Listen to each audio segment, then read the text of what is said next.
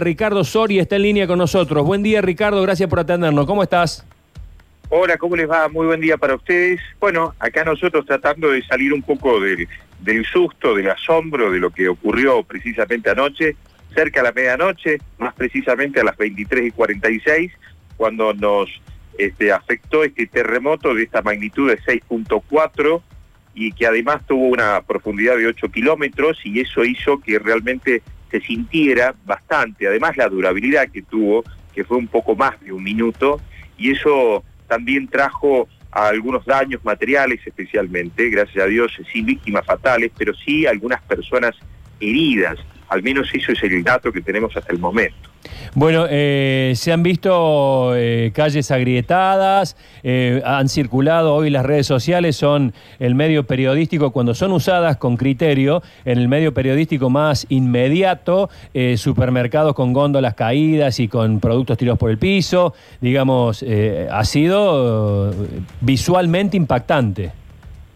Sí, eso realmente, bueno, acá este, lo podemos ver eh, casi en cada uno de los negocios, supermercados, cadenas nacionales, que lamentablemente han sufrido justamente la caída, especialmente toda la mercadería. Además, la, imagen, una de ellas que se ha hecho muy viral, que es la grieta que tiene un poco más de mil metros sobre Ruta Nacional número 40, que hace la conexión entre San Juan y Mendoza, fue justamente en ese trazado que es en el departamento de Sarmiento, donde ocurrió el epicentro, allí en la localidad Mediagua. Agua.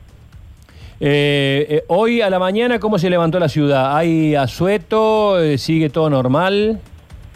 A ver, dentro de todo está todo este, dentro de la normalidad. claro que se están realizando los relevamientos en cada uno de los municipios, a través de Defensa Civil, también incluso a través de Desarrollo Humano. acá hay muchos sanjuaninos que directamente no durmieron, durmieron prácticamente aquellos que lo hicieron en la vereda, en la puerta de calle y otros en el patio por miedo a las réplicas que además este, tuvimos después de lo que dejó justamente ese terremoto. Y bueno, y ese momento ¿no? Este, de pánico, de, terror, porque cuando estaba sacudiéndose la tierra, eh, se cortó la electricidad, entonces todo quedó en oscura, quedó un polvo suspendido eh, justamente en el ambiente, eh, realmente un momento muy dramático porque se escuchaban este, gritos, llantos, gente que no sabía realmente eh, qué hacer, porque era eh, tan intenso, eh, fue tan fuerte, que además uno escuchaba cómo caían las cosas dentro de cada uno de los hogares, por ejemplo. Tremendo, sí, tremendo, tremendo. Bueno, nos alegramos mucho de que no haya habido víctimas fatales, los daños materiales se arreglan, este, ha habido derrumbes y ese tipo de cosas. Bueno, eso sí ha ocurrido, este, incluso hay una casa que se derrumbó en el departamento de Rawson, eh, gracias a Dios no, no estaban en ese momento los, este, los dueños de la casa. Eh, después, bueno, los materiales de varias casas, algunas eh, este, precarias, han tenido problemas con algunas paredes, eso es lo que se está evaluando en este momento.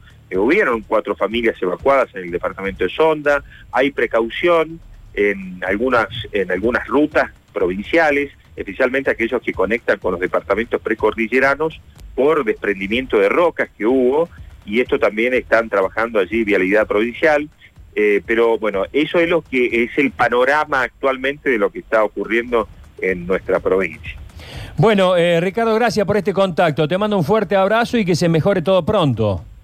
Esperemos que sea así y esperemos que pase rápido todo este susto que todavía lo seguimos manteniendo todos los sanjuaninos. Le agradecemos a ustedes de acá. Al. Un fuerte abrazo, muchas gracias.